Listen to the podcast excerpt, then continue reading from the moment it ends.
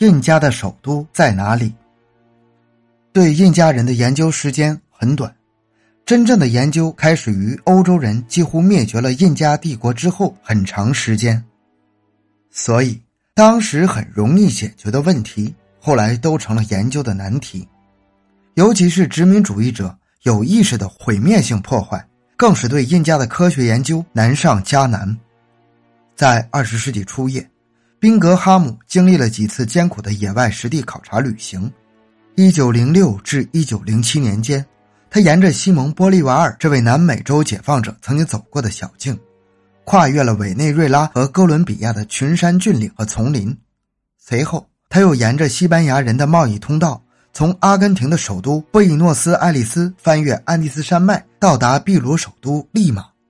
一九一一年，时年三十五岁的宾格哈姆在考察探险活动中遇到了他经历中最令人胆怯的地狱。七月二十四日，宾格哈姆正在秘鲁的库斯科城西北的安第斯山上，那里地形极为陡峭，湍急的乌拉巴姆河河谷两岸的高峰耸立，陡峭的山间小道笼罩在云雾之中，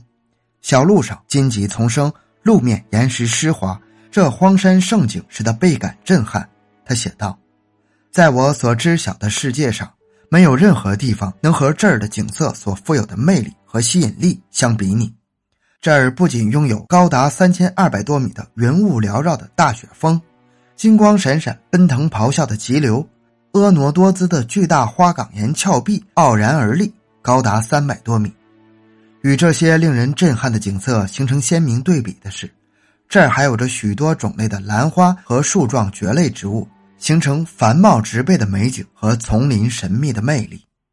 宾格哈姆和他的考古探险队正是在那儿寻找印加帝国最后一个要塞维尔卡巴姆巴。印加帝国曾经十分强盛，拥有十分完善的安第斯人的文化，但在16世纪却被西班牙的入侵者消灭了。库斯科这座秘鲁的城市原是印加帝国传统的首都，但是按照西班牙人对印加帝国最后时期的记述，那时大约有两万印加人逃进了丛林。建立了一个名为维尔卡巴姆巴的新首都，他们居住在这遥远的要塞中，好些年来都不让西班牙人接近他们。直到公元一五七二年，维尔卡巴姆巴被攻克，印加帝国的末代皇帝被杀死，维尔卡巴姆巴城也随之消失的无影无踪了。在考古探险队长长途跋涉的一个夜晚，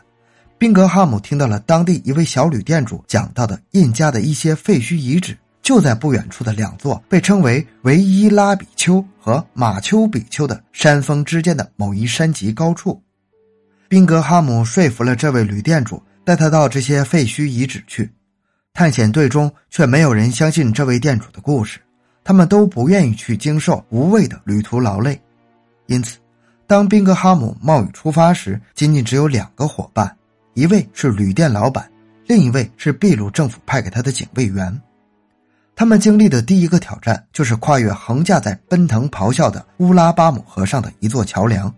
这是一座非常危险和溜滑的桥梁，它是用一些原木简单捆绑在一起架成的。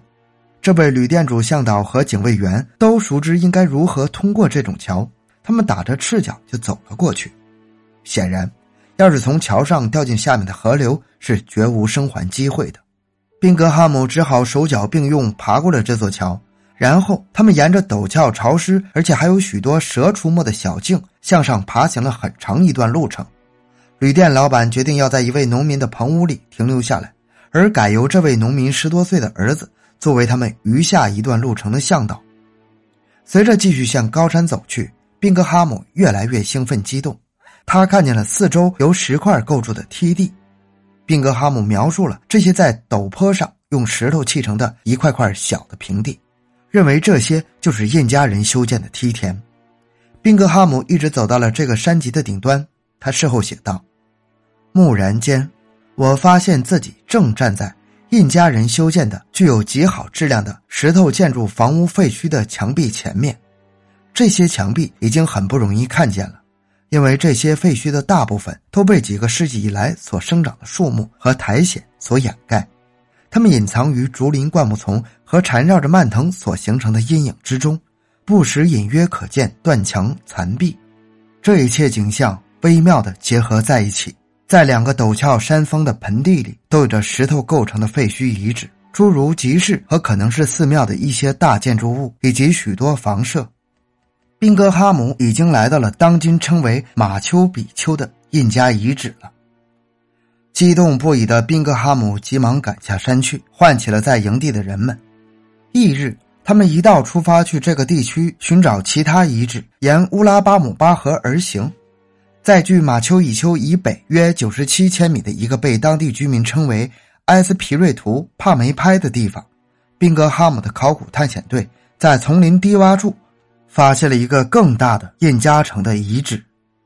宾格哈姆确认这第二个被发现的遗址就是消失了很久的印加首都维尔卡巴姆巴。一九一二年，宾格哈姆再次回到马丘比丘，对山顶的遗址进行考察研究。一九一四至一九一五年间，他又再次来此，在马丘比丘进行新一轮考察之后，宾格哈姆推翻了他自己早期的论点，